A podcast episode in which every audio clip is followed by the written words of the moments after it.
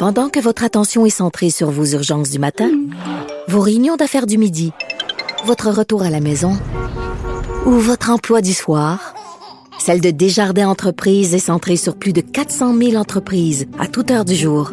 Grâce à notre connaissance des secteurs d'activité et à notre accompagnement spécialisé, nous aidons les entrepreneurs à relever chaque défi pour qu'ils puissent rester centrés sur ce qui compte, le développement de leur entreprise. Parce qu'en immobilier, faut être à son affaire. Suivez les conseils de nos experts. Via Capital, les courtiers immobiliers qu'on aime référer. Bonne écoute. Cube Radio. Cher public, nous vous invitons à prendre place confortablement et à fermer la sonnerie de votre téléphone cellulaire. En cas d'incident, veuillez repérer les sorties de secours les plus près de vous. Bon divertissement. Un, deux, un, deux. OK, c'est bon, on peut y aller. Sophie Durocher. Elle met en scène les arts, la culture et la société pour vous offrir la meilleure représentation radio. Sophie Durocher. Tout un spectacle radiophonique. Bonjour tout le monde, j'espère que vous allez bien. J'espère euh, qu'il y a de l'humour et de la joie dans votre vie. En tout cas, il y en a dans la vie de ma première invitée, c'est l'humoriste Lise Dion, qui ces jours-ci s'apprête tout doucement à quitter sur le bout des, des pieds les scènes du Québec. Lise Dion, bonjour. Bonjour Sophie. Alors j'ai appris euh, que euh, quand on va, quand on veut, mettons, euh, prendre des billets pour tes spectacles, Lise, à chaque fois sur les noms des différents spectacles, les différentes salles de spectacle, c'est écrit à chaque fois dernier passage en carrière. Est-ce que ça te fait un petit pincement au cœur chaque fois que tu vois ça sur les sites des différentes salles de spectacle, ces mots-là, dernier passage en carrière? Ça fait ça fait un grand peintre. Ça n'a pas été une, décision facile à prendre, euh, mais euh, si je regarde l'avenir avec le nombre d'années que ça prend pour écrire un nouveau show, le monter, le roder et le présenter au public, je me ramasserais, mettons, à 73 ans sur scène. Euh, puis peur d'annuler des spectacles si mon corps veut pas suivre parce qu'il est déjà un petit peu il est déjà pas mal usagé, mon Après 68 000 kilomètres, là. C'est ça, ça, tu calcules en termes de, de, kilométrage que tu as fait en tournée à travers le Québec. Euh, je voyais que c'était euh, ton 68e anniversaire. Lise, j'ai de la difficulté à croire que tu as 68 ans. Oui, c'est parce que je dors dans un frigidaire. c'est ça ton truc. Ouais, c'est ça. Non, mais je me, je me tiens en forme euh, parce que j'ai pas le choix. Spectacle, il faut que je sois en forme. Fait que, mais euh, il y a des, des parties de mon corps qui sont plus attaquées que d'autres, comme le dos euh, et les genoux. Mais je sais que même jusqu'à la fin, si un genou marche plus pendant le spectacle, je peux continuer à le faire assise. Je l'ai fait. Oui, mais euh, il y a Mais après ça, oui, je sais pour l'avenir, oui. j'ai peur d'être hypothéqué, pas capable le spectacle. Je comprends tout à fait. Il y a l'usure physique, évidemment. Hein? On en est tous, euh, on en est tous rendus là quand on passe, euh, mettons la cinquantaine. Euh, est-ce qu'il y a une usure psychologique? Est-ce qu'il y a une fatigue, mettons intellectuelle, où tu dis bon ben, il faut que je me convainque le matin de remonter sur scène puis de refaire encore des blagues. Est-ce qu'elle existe là? Elle existe cette fatigue là ou pas? Non, cette fatigue, non, cette fatigue-là existe. La vraie fatigue existe, c'est de toujours d'être angoissé par la performance. Ah oui? L'angoisse de la performance, j'ai hâte que ça arrête vraiment là, parce que euh, euh, je peux pas être fatiguée de faire le spectacle parce que je l'aime, j'aime ça être sur scène, j'aime ça faire rire les gens, mais l'angoisse la performance, c'est dur pour le corps. Puis la solitude des chambres d'eau, ça, je m'ennuierai pas de La solitude des chambres d'hôtel, c'est vrai que ça doit être plate sur un moyen temps parce que quand tu es dans une salle qui a, mettons, 2000, 3000, 4000 personnes, peu importe euh, la taille des, des, des salles, tu sais, où tu es vraiment nourri de l'amour des gens, puis après ça, bon, tu rencontres le public après le spectacle, d'accord, là, il y a, mettons, 100, 200 personnes, mais on passe de 2000 à 200 à Lise Dion tout seul dans son lit dans une chambre. Cette solitude-là doit être assez particulière. Oui, très dur. Tu sais, je compare toujours euh, une chambre d'hôtel quand tu es en vacances et une chambre d'hôtel quand t'attends qu'il se passe quelque chose. C'est pas la même chose. Pourtant, c'est le même lieu. Oui, mais il faut que, tu sais, dans le jour, je fasse rien de trop dangereux, rien qui peut faire nuire au spectacle. faut que je fasse une sieste dans l'après-midi. Tu sais, il y a toute la discipline qui vient avec ça. Mm. Mais une chance, euh, des fois, il y a ma fille qui vient avec moi faire la tournée. Fait qu'on est toutes les deux dans la même chambre, puis on, jase, puis on fait de filles, là, c'est le fun. Mais tu dis, je savais pas ça, parce que je sais que quand on fait de la télé, par exemple, euh, qu'on signe un contrat, puis qu'on est, mettons, l'animateur à la télé, il y a des clauses qui disent on n'a pas le droit de faire de la moto, on n'a pas le droit de faire des sports extrêmes. Mais toi, quand tu es en tournée d'humour, tu as ce même genre de, préoccupation-là, de dire euh, il faut que je fasse attention à mon intégrité physique, faut pas que je me blesse pour être sûr d'être sur scène ce soir? C'est une vie plate? Exactement. Ah ouais. Ben, c'est une vie de discipline, c'est. Euh, mais chaque artiste, je pense que c'est pas mal la même chose. Prendre un verre, euh, un verre de vin avec, euh, moi, je le, le fais jamais. toutes sortes de détails que moi, mais je pense pas me les, de me les imposer. Je pense que j'ai un rêve pour le public j'ai un rêve d'éthique du show business aussi, puis c'est euh, ça me suit depuis que j'ai commencé, ça fait 35 ans, ça fait que je suis contente d'être comme ça, mais j'ai hâte aussi de, de, de lâcher la gamme un peu puis d'être un peu plus loose dans mes vêtements. C'est ça. T'as hâte de pouvoir un peu euh, lâcher ton fou. Tu le fais sur scène, bien entendu, mais de le lâcher puis de pas avoir justement, de pas être astreinte à cette discipline-là. Euh, on vient de te remettre ta quatrième plaque pour célébrer 300 000 billets vendus. Quatre fois 300 000, ben ça fait 1 million 200 000 billets. C'est tellement impressionnant. Est-ce que ce chiffre-là te donne un petit peu le vertige? Euh, non. Est-ce que ce chiffre-là m'épate comme une coupe Stanley, comme euh, je, je peux pas croire que le public m'a suivi 35 ans, puis je, je les remercie à chaque show en leur disant que 35 ans, c'est à cause du public parce qu'ils m'ont suivi depuis le début, tu sais. Là, on est rendu à plus de 1 million 200 000, mais c'est pas 1 million 200 ou 500 000 nouveaux spectateurs. Tu sais, il y a des gens là-dedans qui m'ont suivi depuis le début. depuis le Dunkin' Donut, depuis... Euh, il y a une fidélité incroyable.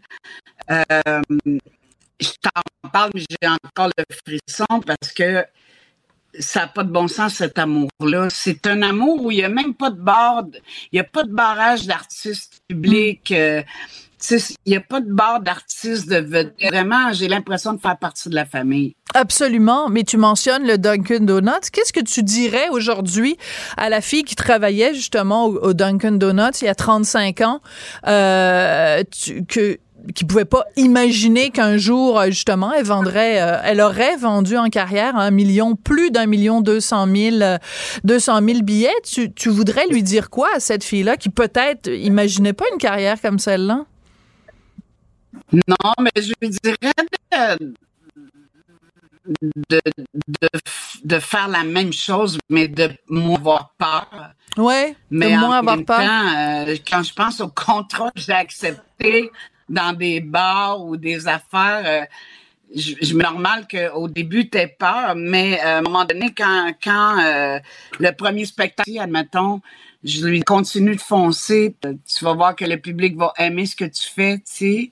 Mais moi, en écrivant, de toutes les fois où j'ai écrit mes affaires, j'entendais mon public me rire ou pas rire ou pas trouver ça drôle tu sais, je les connais tellement que j'ai plus à, me dire fonce puis tu vas être capable puis parce que quand j'écris c'est à eux que je pense tu sais. Je comprends. Fait que mais, je sais pas je la laisserai pas ça parce qu'il y a une il y a une certaine fait que j'ai jamais pensé que ça arriverait. Jamais. Jamais mais Lise, tu viens de dire, ouais. tu viens de dire que euh, toi, quand tu écris, tu entends le public qui rit et ou qui ne rit pas. Nous, on a vraiment beaucoup de problèmes à t'entendre et euh, ben, c'est un petit peu problématique. Puis j'aimerais ça vraiment qu'on se reparle à un moment donné où on n'aura pas de bug technique comme on dit. Euh, donc je vais, euh, je vais te dire bravo pour euh, tous les billets vendus, bravo pour les 35 ans de carrière. Puis on se reparlera très bientôt. Puis on va essayer de régler les petits problèmes techniques qu'on a pu avoir aujourd'hui parce que c'est trop important ce que tu as à nous dire. Donc, je te remercie beaucoup de ta générosité. Merci beaucoup, Lise. Merci, Sophie. À très bientôt, Lise Dion.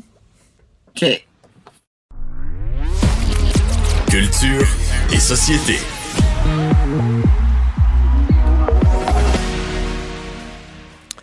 Eh ben, c'est le rendez-vous euh, quotidien avec Jean-François Barry. Donc, tu nous as parlé un petit peu hier, euh, ben, un peu beaucoup, des, euh, du manque de civisme des gens qui voyagent, parce que tu reviens d'un voyage dans l'Ouest canadien, mais t'as pas fini de nous parler de l'Ouest canadien. Qu'est-ce qui s'est donc passé pendant ce voyage-là que t'en as assez pour nourrir deux, trois chroniques? Ah, je pourrais faire la semaine, je pense. Ah ben, moi, j'ai pas de problème.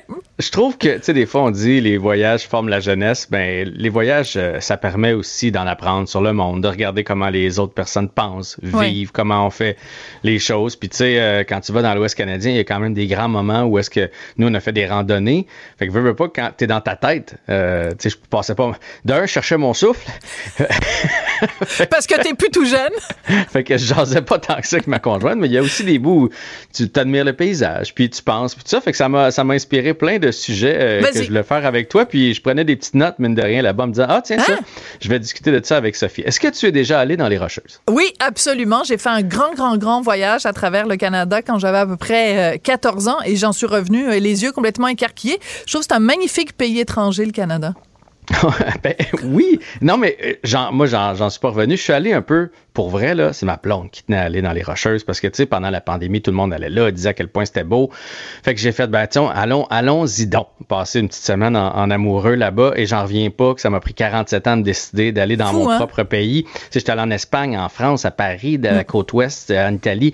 C'est comparable, c'est majestueux, c'est grandiose, les paysages. Moi, je pensais, tu sais, tremblant, j'ai déjà vu la montagne, j'avais déjà vu ça, des montagnes, mais ça n'a rien à voir, les montagnes là-bas. Je pensais que l'eau, il y avait un peu de Photoshop là-dedans. Tu sais, je me disais, elle doit pas être turquoise, turquoise comme ça. Je suis déjà allé dans le sud, on vendait de l'eau turquoise dans les brochures une fois sur place, elle était pas tant turquoise que ça. Mais là-bas, je vous le dis, là, c'est, c'est magique la lumière qui tombe dans, dans cette vallée-là.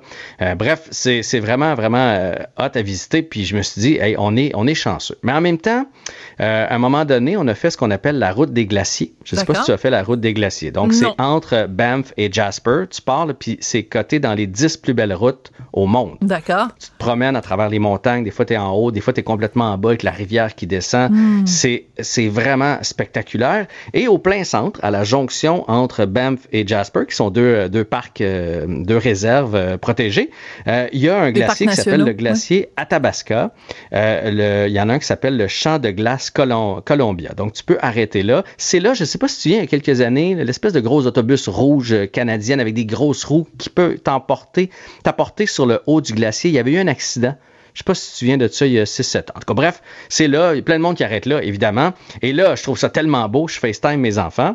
Puis, tu sais, là, je leur dis, derrière, c'est le glacier. Ta, ta, ta, ta, ta. Et là, euh, tu sais, les enfants, eux autres, ça a une pureté que, que nous, on n'a pas. Il a fait, t'appelles ça un glacier? Je fais, ben oui, ils appellent ça le glacier Tabasca, en haut, là-bas. Puis là, j'y vends mon affaire. Puis quand j'ai raccroché, je fais, ben c'est vrai que c'est plus une montagne avec un petit tas de neige en haut c'est pas un iceberg. Et là, on a décidé d'aller marcher là-bas euh, pour se rendre le plus proche possible de, la glace. Et là, quand on a marché, on a vu qu'il y avait mis des pancartes depuis 1890. Donc, où on stationnait, il y avait de la glace là en 1890. Ah! Et un peu plus. Donc, excuse-moi, tu étais, devant la preuve physique du réchauffement de la planète. Bien, la preuve physique, Sophie, écoute, là, de 1890 à 1920, mettons, ça nous prend 30 secondes ou une minute se rendre là, en marchant. Puis là, tu fais, OK, ça a fondu à peu près de, de ça, peut-être 10 euh, mètres en 30 ans.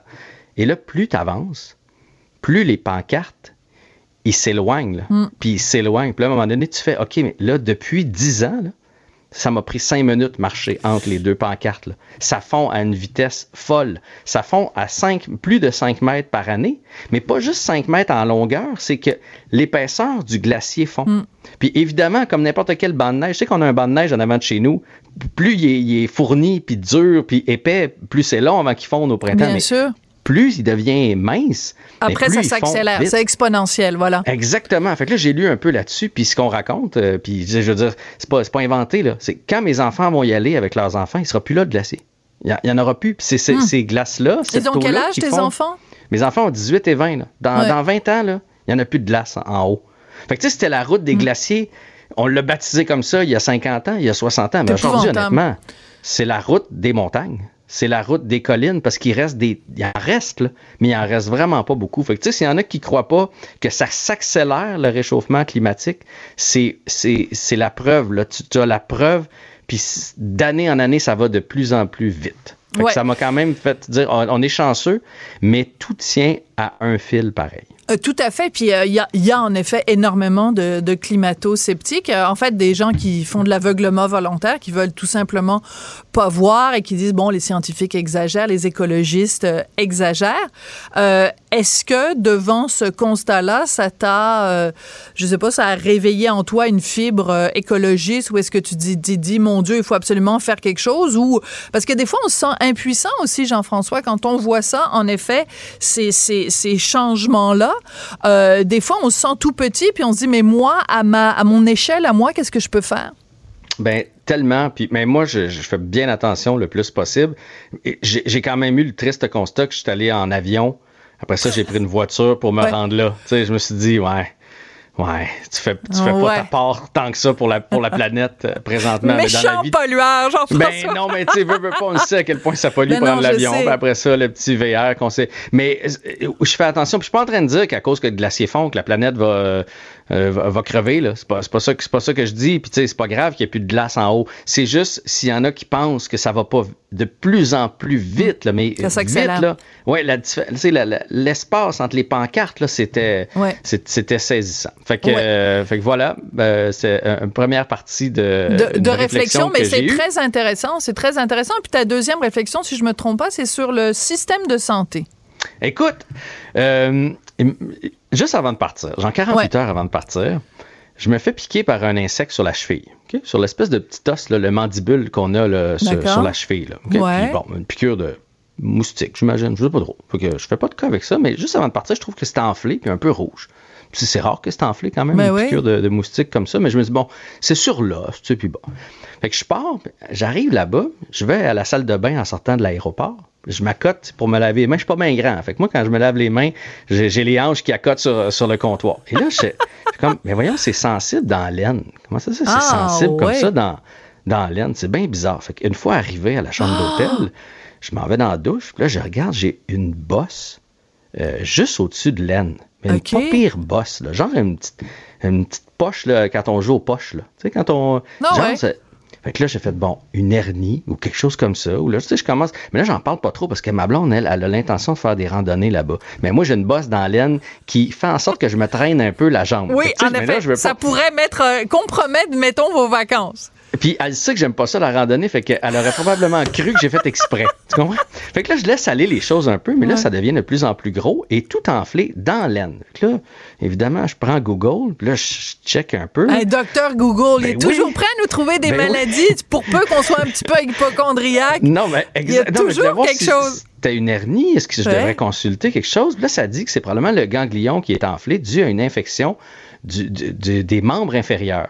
Là, tu penses à ton moustique? Mais là, 48 heures après, euh, à un moment donné, je montre à ma blonde ma, piqûre de moustique, le rond en entour est rendu gros comme une poque de hockey, mettons. Là. C'était Ah. rouge. Ça allait presque jusqu'au talon. Là, puis ça montait tranquillement. Et là, j'avais comme tout un circuit sur le mollet, la cuisse, tout dur. Tout, euh, je trouvais ça vraiment étrange. Là, j'ai dit, J'étais un peu inconfortable euh, à continuer. J'ai vu une petite clinique à Jasper, mais tu sais, en plein milieu des vacances, je me sentais pas super gros dans mes culottes de dire ça.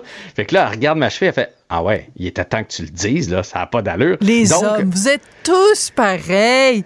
Pourquoi vous avez peur du médecin? Je te laisse aller, mais ma tante Non, mais j'avais pas peur du médecin. C'était le fait qu'on était en vacances. Je me disais, je suis capable vous de toffer. parlez pas de vos bobos. Je suis capable de toffer jusqu'à la fin de la semaine, tu sais, Ouais. un autre cinq jours, tout ça. Fait que bref, on se décide d'aller à la clinique, donc à l'urgence de Jasper, en pleine, en pleine vacances. J'ai pris une belle photo d'ailleurs avec mon bracelet d'hôpital.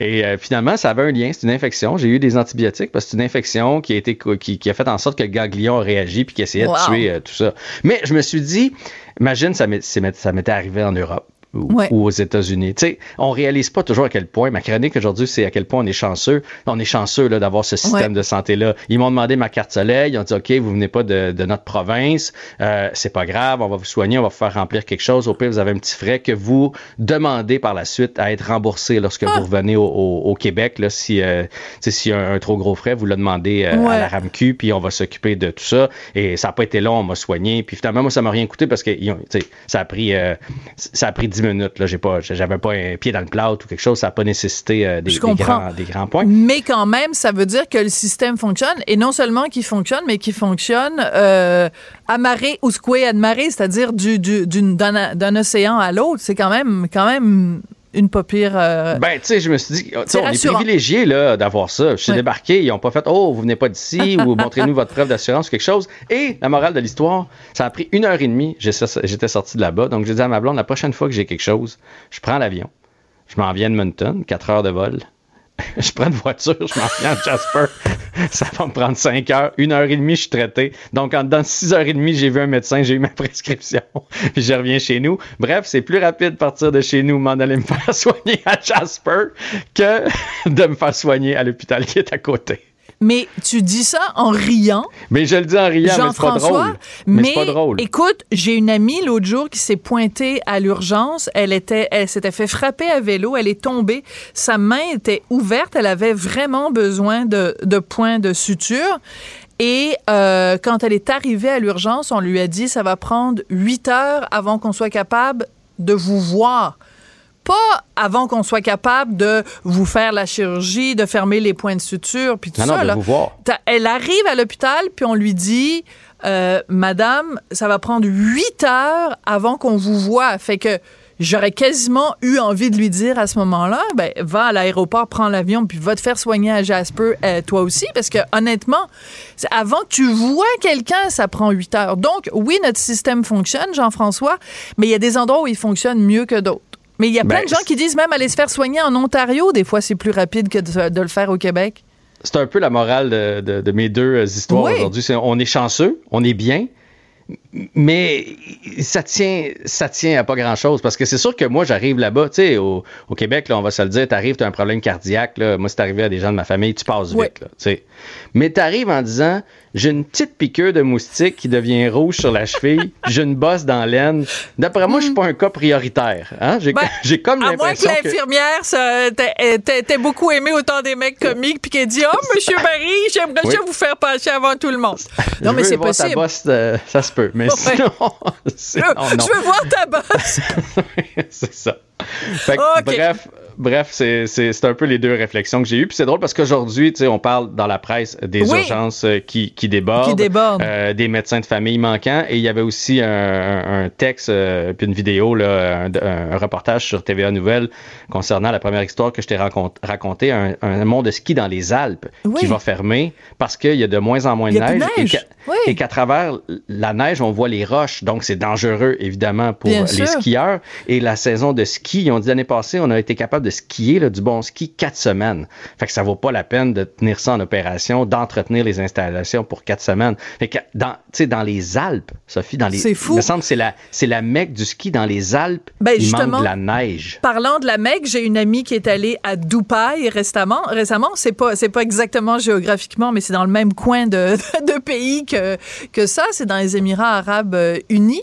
Et elle me disait, il y a un centre d'achat là-bas avec euh, comme une, comme une montagne et les gens peuvent faire mhm. du ski à l'intérieur. Puis tu vois les gens qui rentrent avec leur parka puis leur bonnet puis tout ça. Fait que c'est rendu que dans les endroits où normalement on faisait du ski, on pourra plus en faire. Va falloir aller dans un pays où il fait 60 degrés à l'ombre, rentrer dans un centre d'achat, puis là, on va pouvoir aller faire du ski. C'est ce que j'appelle le monde à l'envers.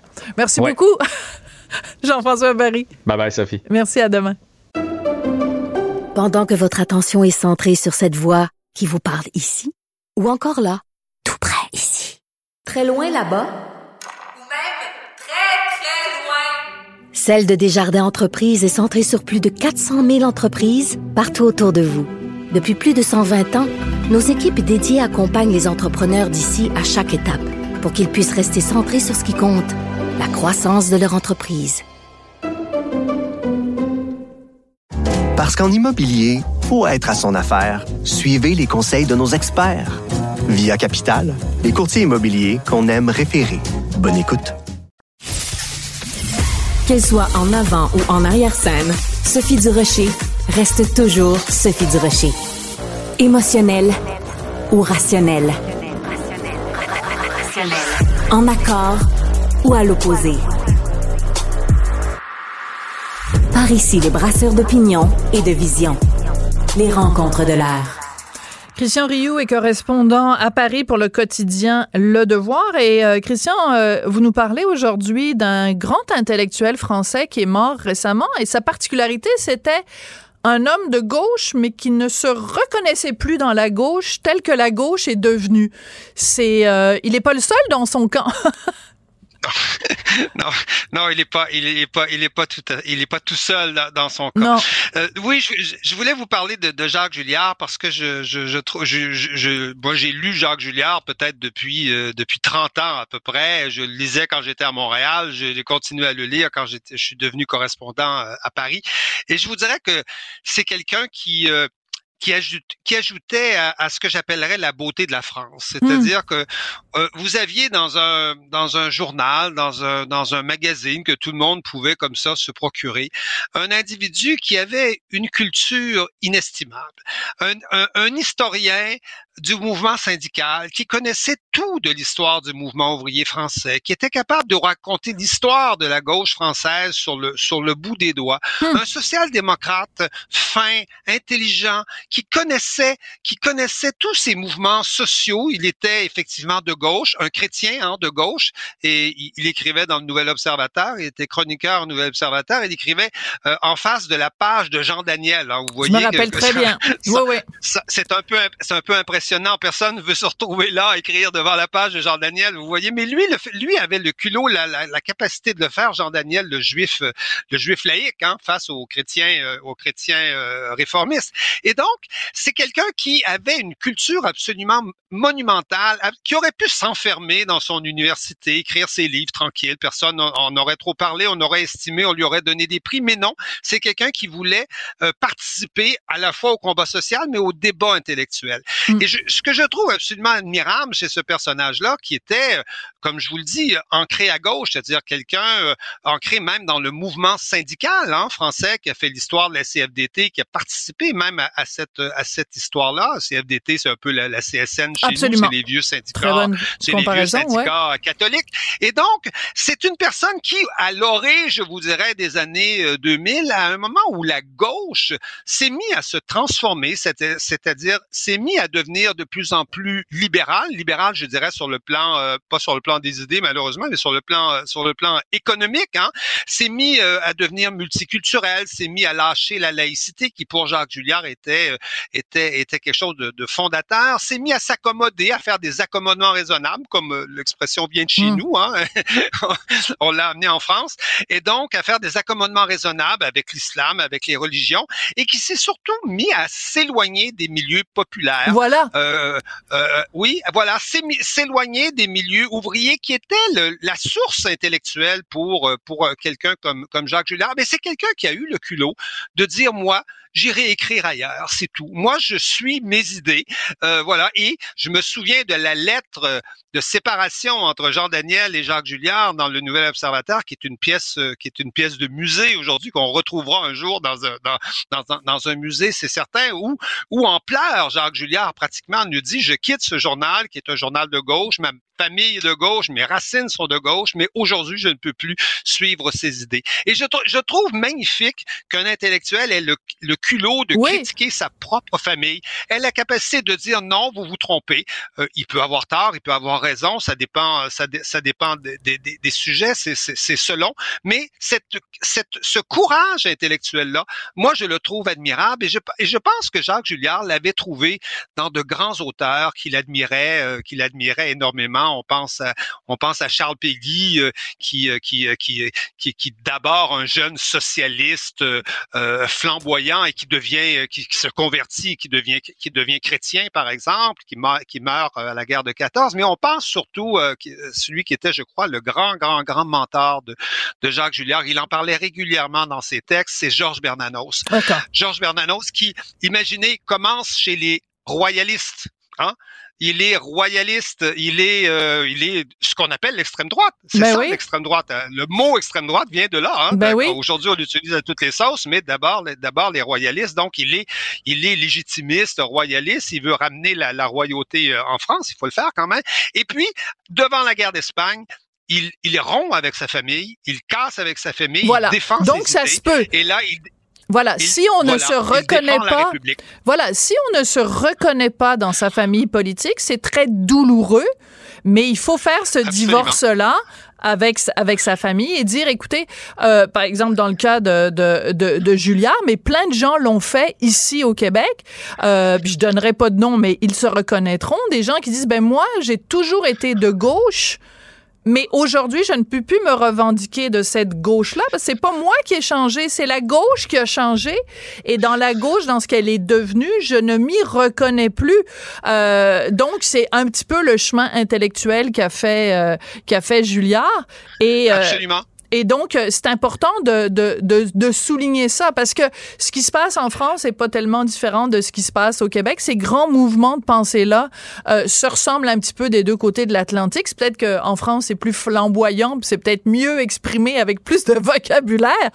Mais à la base, c'est la même déconfiture de se dire, mais pourquoi, pourquoi avez-vous arrêté de prendre la défense du simple ouvrier, le gagne petit, pour euh, vous lancer dans toutes sortes de causes de défense des marginaux qui ne représentent pas l'ensemble de la société civile? Absolument. Je pense que vous, vous avez raison et c'est peut-être ça la, la marque d'un grand intellectuel ou sinon en tout cas du moins d'un intellectuel qui se tient debout, qui voilà. qui, qui, qui, tient à ses idées. C'est cette capacité là de pouvoir critiquer les siens, c'est-à-dire critiquer mm. ses amis, euh, euh, critiquer euh, les gens avec qui avec qui souvent on, on a jeunes milité. vous voyez, on a été on a été dans la même gang, hein, comme on pourrait on pourrait le, on pourrait le dire d'une certaine façon. C'est très difficile de faire ça, c'est très très dur, mais je pense que c'est le signe d'une probité intellectuelle et d'une d'une intelligence et d'une et d'une, euh, je dirais d'une d'une capacité de rester fidèle à ses euh, à ses idées et, et un certain nombre de de, de, concepts qui sont euh, qui sont fondamentaux. Et ça, j'admire ça beaucoup. Je l'ai admiré. Et je pense que Jacques Julliard est un, il faut le lire pour ça. C'est un c'est un exemple de ce côté-là. Il s'est fait traiter après ça de toutes sortes de noms, de ah, ben oui. de, ben non, ben c'est euh, sûr. de ça.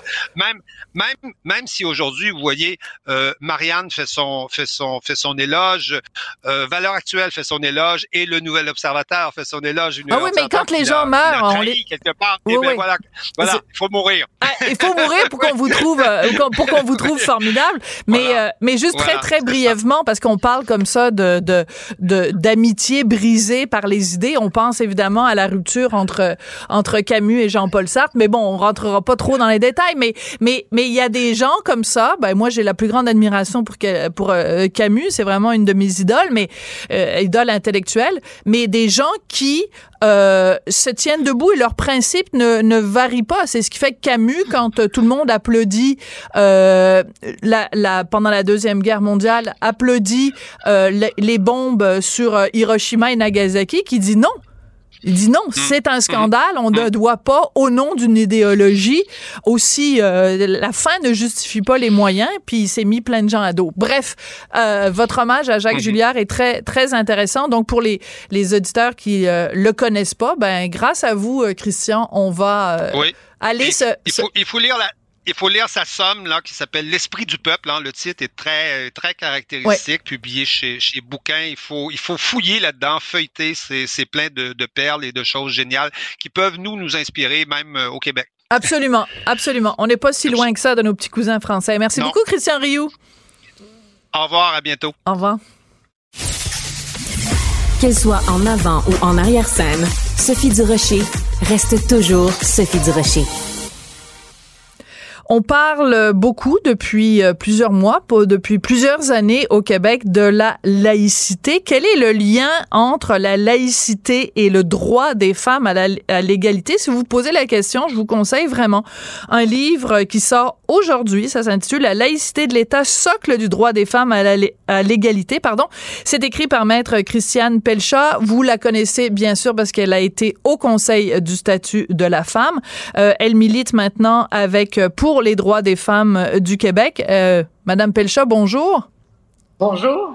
J'aime beaucoup avoir euh, toujours votre opinion, euh, Christiane. Euh, on se rappelle récemment quand euh, il y a eu ce député libéral qui voulait faire enlever le mot femme du projet de loi. Vous vous êtes insurgé en disant ça nous a pris 400 ans, 500 ans pour donner de la visibilité aux femmes. C'est pas vrai qu'on va l'enlever. Euh, pourquoi vous publiez ce livre-là aujourd'hui? Pourquoi c'est important de parler de la laïcité en 2023? En fait, euh, ce livre-là, c'est un, un recueil des procédures et de l'argumentaire que l'on a déposé à la Cour supérieure euh, pour défendre la loi 21 et donc la laïcité de l'État. Donc, euh, on a décidé de publier ce livre pour rendre, pour démocratiser, dans le fond, l'accès à tous les arguments juridiques, mais aussi aux arguments euh, historiques que l'on soulève euh, dans, dans, dans le débat sur la loi 21, pour expliquer qu'au Québec, euh, on a fait une démarche, notamment euh, de laïcité, de marche vers la laïcité, pour euh, justement donner plus de droits aux femmes, parce que la grosse contrainte euh, pour l'égalité des sexes au Québec, c'était la religion catholique. Donc, ce livre-là se veut un recueil d'histoire, mais aussi de, de- du droit qui permet de dire que la loi 21, qui proclame la laïcité de l'État, protège le droit des femmes à l'égalité. Oui, c'est extrêmement important. Donc, euh, j'ai lu le livre et ce qui m'a beaucoup touché, c'est que vous publiez dans le livre euh, des témoignages de parents et euh, qui sont soit de confession ou de culture musulmane et qui sont pour la loi 21 et qui s'inquiètent du prosélytisme qu'il pourrait ou qu'il y a même déjà eu dans euh, les classes de leurs enfants. Euh, et ces témoignages-là sont extrêmement importants. Et pourtant, euh, le juge Blanchard, corrigez-moi si je me trompe, les a un petit peu euh, tassés du revers de la main. Absolument. Le juge Blanchard a aussi euh, négligé du revers, en fait, il a tassé aussi du revers de la main l'expertise de Yolande Jeddah, euh, féministe de l'IREF qui est décédée il y a à peu près un mois, euh, qui euh, a démontré que tout le lien entre les signes religieux comme le port du voile et l'infériorisation des femmes. Et les parents, les deux témoignages des parents que l'on a inclus dans le livre de confession musulmane et de culture musulmane sont venus dire, nous, on a quitté notre pays justement voilà. pour, euh, c'est ça, exactement, pour se, s'affranchir de ces, euh, ces obstacles à l'égalité des femmes. On veut pas que nos enfants, ici au Québec, aient à vivre, encore une fois, ce prosélytisme-là. Euh, et ça, ce sont des parents d'enfants québécois qui sont dans les écoles québécoises. Il y a d'autres parents qui sont venus, ça c'est deux parents, mais il y a d'autres parents qui sont venus aussi témoigner de la même façon en disant, écoutez, pour nous, la religion, là, les enseignantes et les enseignants ne devraient pas porter de signes religieux parce que quand ils le font, ils donnent un signe à nos enfants euh, que euh, moi, musulmane, je ne porte pas de signe. Alors, c'est- quoi? Moi, ça, ça, ça vient porter un jugement sur ma propre foi et mes enfants qui disent, mais pourquoi pourquoi toi, maman, tu portes, tu portes pas le voile alors que notre enseignante le porte, etc. Donc, c'est une forme de prosélytisme et c'est ça qu'on défend. Absolument. Puis, à un moment donné, il y a le témoignage aussi d'un des parents qui dit, euh, je sais pas si c'est un mère, euh, une mère ou un, ou un père qui dit, euh, sa fille s'est fait dire par une enseignante, euh, ben, tu portes pas le voile alors que tu as un nom à consonance euh, arabo-musulmane. Euh, quand est-ce que tu as l'intention de le mettre? Alors, si elle ne portait pas le voile, déjà la question serait absolument inacceptable, mais le fait que l'enseignante qui représente l'État québécois porte Voilà. le voile quand elle dit ça à la jeune fille, c'est là que le bas blesse, c'est là que ça devient problématique et c'est ça qu'on s'est obstiné à expliquer avec la loi 21 et que les gens ne comprennent pas. C'est pour ça que j'aimerais que les gens lisent votre livre pour qu'ils puissent prendre pleine conscience de l'importance de ces symboles-là. Eff- Effectivement. Et là, ben, la loi, nous sommes en appel à la Cour d'appel. On attend toujours le jugement de la Cour d'appel. Donc, le jugement Blanchard est venu dire que, euh, bon, donc, euh, la, la, la, la clause dérogatoire s'appliquait, mais que, bon, une, une espèce de, de, de, de, de tournure juridique que je vous épargne parce que c'est un peu trop complexe. Oui. Et, euh, mais, mais il reste que ces arguments qu'on a soulevés sont encore bons. Et ce qu'on dit, nous, c'est qu'une fois que l'État demande aux enseignants de ne pas porter de signes religieux, on protège le droit des femmes à l'égalité parce que le voile, comme d'autres signes religieux, c'est, un- ce sont des signes sexistes qui disent ben la femme doit euh, euh, ben, préserver sa pudeur, elle doit euh, préserver sa simplicité, sa modestie, euh, de- des signes donc qui, qui, qui la mettent un peu en retrait. Euh, et, et bien sûr sa sexualité et sa, sa, sa, sa sexualité, mais son, son donc sa, sa, sa possibilité de tenter euh, les hommes donc cacher les cheveux, etc. Donc c'est très euh, sexiste comme outil et c'est ce que Yolande Jada dit dans son expertise. C'est un signe sexiste et misogyne. Alors nous, on- moi j'ai voulu euh, avec ce livre rendre tous les arguments disponibles, ainsi que l'expertise de Yolande Jada, qui est d'une grande richesse, pour que les gens euh, se fassent une idée, qu'ils comprennent que la loi 21, d'abord, ce n'est pas seulement une interdiction de signes religieux, c'est aussi euh, la gestion des accommodements raisonnables, parce que ne nous leurrons pas, cette période-là, elle semble plus tranquille, mais les gens vont continuer à demander des accommodements raisonnables au nom de leur religion. Et les tribunaux nous ont dit, la Cour suprême du Canada a dit, ben il n'y a pas de définition de c'est quoi la laïcité de l'État au Québec comme au Canada d'ailleurs. Alors, la loi 21, c'est ce qu'elle vient faire. Elle vient encadrer et donner une définition. Et elle permet à l'État québécois de gérer aussi convenablement, dans les règles de l'art, la, la, la, la gestion des accommodements raisonnables, en Ouais. plus de protéger le droit des femmes à l'égalité. Euh, votre livre est très euh, structuré et évidemment extrêmement bien argumenté puisque vous faites appel à euh, différentes décisions en droit. On pense par exemple à la décision sur euh, la prière au Saguenay, etc. Donc il y a toute une jurisprudence, euh, pas juste Oui. au Québec, mais dans le reste du Canada, concernant la laïcité que dans le reste du pays on appelle secularism, qui est pas vraiment une traduction de la laïcité, mais enfin bon, bref. Euh, ma seule crainte, euh, Christiane, c'est que euh, Monsieur et Madame tout le monde auraient besoin, selon moi, en plus de votre livre qui est excellent, d'un livre tout simple qui s'appellerait vous savez, il y a plein de livres, je sais pas moi, l'informatique pour les nuls, euh, la, Ouais. la- la cuisine asiatique pour les nuls. Et ce livre-là s'appellerait La laïcité pour les nuls.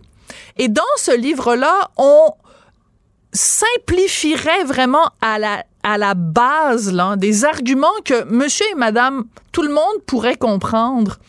Euh, parce que on se surprend même encore aujourd'hui, Christiane, à entendre des gens qui sont supposément des intellectuels, des journalistes, des commentateurs dire des énormités et surtout des faussetés au, au, au sujet de la loi 21.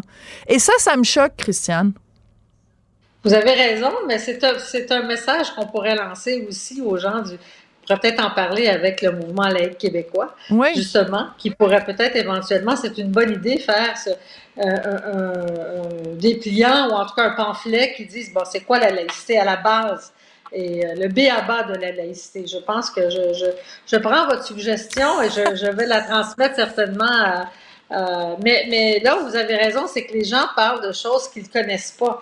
Et même si, bon, euh, on a l'impression de dire, oui, mais euh, ce que j'entends souvent, ce que j'entends souvent aussi par plusieurs personnes, oui, mais si les femmes choisissent de porter ces signes, moi, j'ai pas de problème. Elles ont le, droit de choisir de porter ces signes. Mais quand on est représentante de l'État, on ne doit pas faire de prosélytisme, point. Et nous, quand j'étais au Conseil, on a fait un avis, comme vous le savez, qui, est repris dans, ce, dans ces arguments-là. Euh, même la loi 21 a été inspirée de, de, cet avis-là. Mais on, on a interviewé des femmes musulmanes qui disaient, ben moi, j'accepterais d'enlever le voile durant mes heures de travail. Alors, euh, euh, donc, ce serait quoi? Parce que peut-être qu'on n'a même pas hmm. demandé à ces femmes-là ou à ces hommes qui ont des signes religieux ostentatoires pendant vos heures de travail. Voilà. Alors, ce n'est que ça. Ce n'est pas au centre d'achat, ce n'est pas euh, non, non. la loi C'est dans le cadre du travail. Voilà. Dans le cadre du travail, si vous travaillez au public, euh, pendant les heures, exactement. Donc, il y a quand même un certain nombre de clauses, en plus la clause orpheline, etc., etc. Donc, je recommande à tout le monde de lire La laïcité de l'État, socle du droit des femmes à l'égalité. Euh, beaucoup de références juridiques évidemment, puisque c'est euh, le détail de votre argumentaire, mais aussi des témoignages humains qui sont importants et qu'on doit écouter. Maître Christiane Pelchat, donc euh, femme politique québécoise, avocate et féministe, merci beaucoup d'avoir été avec nous aujourd'hui. Ça me fait plaisir, Madame Durocher. Sophie Durocher. Un savoureux mélange artistique de culture et d'information. Sylvain Claude Filion, vous êtes auteur, journaliste et chroniqueur et vous allez nous parler de cette bière euh, faite en collaboration avec l'UCAM, c'est euh, et qui, qui crée tout un scandale. Est-ce qu'on peut dire que c'est un scandale dans une euh, une tempête dans un verre de bière? Ah, j'ai mieux que ça. Bonjour, Sophie.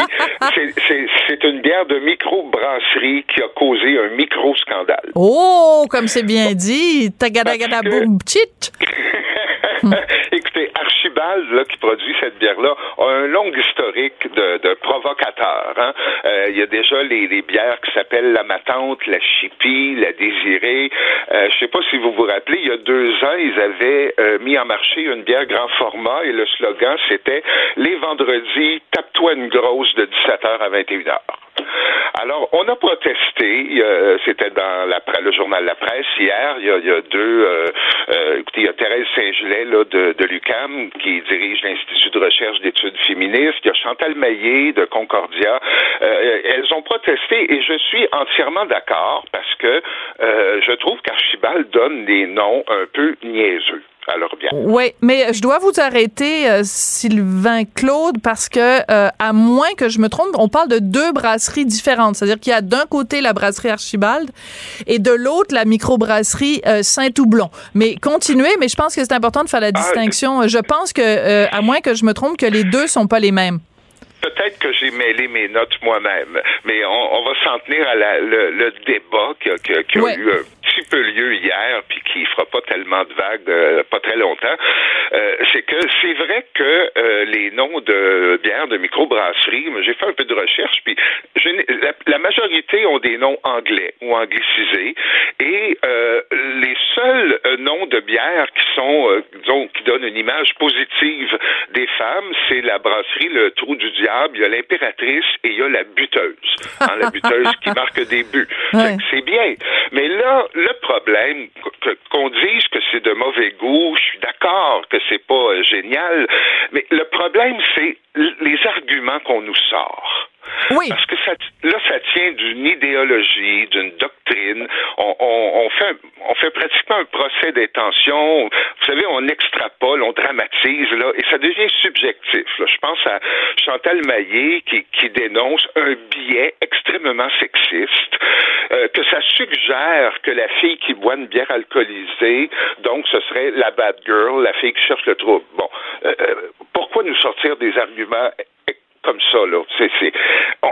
C'est dramatisé à outrance pour rien. Euh, un peu plus pour on nous disait que, que, c'était euh, qu'on perpétuait la soumission des femmes et la domination du patriarcat. Ah ben là, c'est sûr que le mot patriarcat, il faut qu'il soit prononcé à un moment donné parce que tout l'origine de tous les mots en ce moment, en 2023, c'est clair que ça commence puis ça finit avec le patriarcat. C'est, ça me paraît Ben une oui. évidence.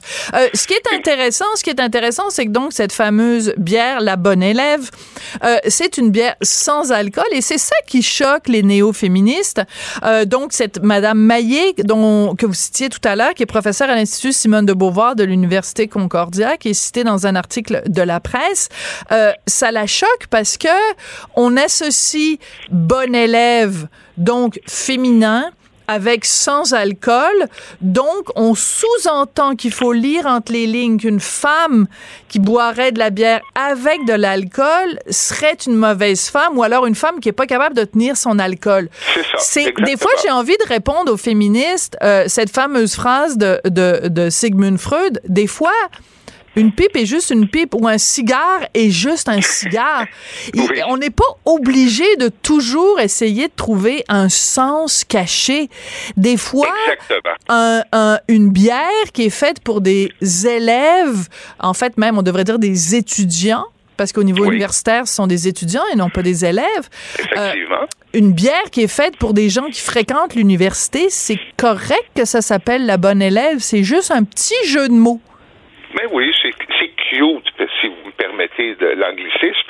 Mais là où ça dérape, c'est parce que Mme Saint-Gelais en a rajouté une couche. Elle a dit que c'était une occasion ratée pour offrir une bière non genrée. Alors, vous me voyez venir, hein? Pourquoi pas aussi une bière trans, une bière non binaire, une bière bispirituelle, puis, puis, puis tant qu'à être là, une bière des Premières Nations gardiennes du savoir ancestral. Ben surtout qu'on pourrait commencer avant de boire la bière en disant je reconnais que je suis un, un territoire non cédé et je m'apprête donc à boire cette bière. euh, euh, oui, non, c'est qu'on sent évidemment beaucoup beaucoup euh, de de de wokisme derrière euh, tout ça. Et moi la question plus générale que je me pose Sylvain Claude, c'est est-ce que les féministes ont perdu leur sens de l'humour? Est-ce Ah, ben, qu'on est longtemps. capable est-ce qu'on est capable d'être à la fois féministe et de comprendre une petite blague euh, c'est c'est c'est il y a rien d'insultant puis de c'est comme on a l'impression que tout est pris au premier degré et il y a aucune autodérision quel dommage Eh ben, c'est qu'on on n'en laisse jamais passer une. Il faut toujours trouver euh, un petit interstice dans lequel on peut aller exprimer notre mécontentement. Imaginez si la bière s'était appelée le bon élève. Là, on se serait plaint. On aurait dit, ben, c'est ça. C'est juste les gars qui sont des bons élèves. Puis ça invisibilise les femmes. Et puis, euh, et puis patriarcat, boum, crack. Hein? C'est, Ouais. toujours chercher la petite bête. Puis vous avez raison de dire que ça manque d'humour. Je l'ai expérimenté plusieurs fois sur euh, euh, ma page Facebook où je fais souvent de- des jeux de mots, des blagues. Ouais. J'ai appris à, à- à faire attention pour pas choquer le monde, là, parce que... euh, puis, puis- puis, écoutez, là, quand on est rendu à parler d'une bière non genrée, là, euh, je, je suis en train de me demander la, la, la- la chaise euh, sur laquelle je suis assis dans mon bureau, là, est-ce qu'elle est genrée? Hein? Euh, c'est- c'est- est-ce que je devrais serrer mes genoux pour pas faire de manspreading, même si je suis seul? On, on- on vit quasiment dans un Elle est climat très drôle. où on marche sur des œufs. C'est ça le problème. Puis, Ouais. et- et- puis- je reviens un petit peu euh, Archibald, qui, qui, qui est pas très génial dans ses choix de, de. Attendez, avant de finir avec ça, j'ai quelque chose aussi que j'ai vu hier. Il va y avoir une, euh, un congrès médical en Espagne très bientôt où on va présenter une étude euh, au- qui a été menée auprès de 40 000 patients nord-américains qui ont fait une crise cardiaque dans un lieu public et on, on apprend que les femmes sont moins susceptibles de recevoir un massage cardiaque. Savez-vous pourquoi? Ben, parce que les Ben, gars ont peur de se faire accuser de de, de, de, de tripoter les seins des femmes? Exactement. Le Ben docteur oui. Alexis Cournoyer, qui est urgentiste à l'hôpital du Sacré-Cœur, a dit les passants pourraient être embarrassés à l'idée de toucher la poitrine d'une femme sans son consentement. Alors c'est ça qu'on récolte avec le- la doctrine euh, intersectionnelle, puis avec le- la disparition du sens de l'humour, puis, puis du gros bon sens là. Mais Et puis je vous mais si la personne était non genrée Mettons que quelqu'un est non-binaire, là, puis qu'on n'a aucune idée avant de faire un massage cardiaque. C'est une fille, c'est un garçon. Euh, il s'habille avec des vêtements, il, elle s'habille avec des vêtements non genrés, puis on est vraiment mélangé. Là, on le sait plus. C'est comme Amazing Pat à Saturday Night Live. Là, on savait jamais si c'était une fille ou un garçon. Ben là, on fait quoi là? Parce que si on commence à faire un massage cardiaque, puis qu'il s'avère que euh, elle a des attributs féminins, est-ce qu'on va se faire accuser d'avoir agressé une femme? Écoutez, je vais reprendre là euh, qu'on devrait promouvoir. J'ai bien aimé euh, au Gala des Gémeaux dimanche que, que le, le, thème qui est à l'honneur, c'était Nous sommes tous des humains. Vous avez aimé ça? Ben, j'ai trouvé Voulez-vous rire de moi? Mais, mais, euh, ça aurait pu être pire. Ah, comment ça, ça aurait pu être pire? Je fais toute ma chronique dans le Journal de Montréal demain pour dire à quel point je trouve ça complètement croquignol. Voyons, toute une gang ben, de gens habillés. Oui, c'est de la bien-pensance. Ben là. Je trouvais, je trouvais qu'il y avait quand même trouvé une porte de sortie ou une porte d'entrée le moindrement originale parce que je me questionnais vraiment savoir comment ils vont aborder le fait que maintenant ils ont des trophées non genrés.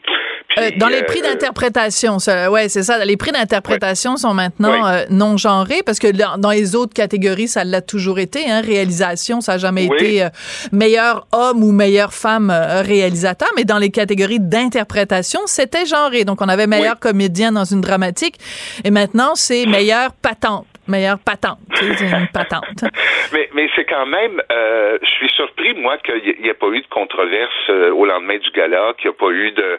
Vous savez, les gens prédisaient, les observateurs prédisaient, ah, les femmes vont se plaindre si les hommes gagnent, ou les hommes vont se plaindre si les femmes gagnent. Puis on, on, on avait... Mais vous savez pourquoi? Beaucoup, là. Mais vous savez pourquoi, Sylvain Claude? Il n'y a pas eu de controverse parce que sur huit euh, prix, il y en a six qui ont été remportés par des femmes. Mais six, donc donc il n'y a, pas un gars qui va se lever en disant il y a trop de femmes qui ont gagné, pas en 2023.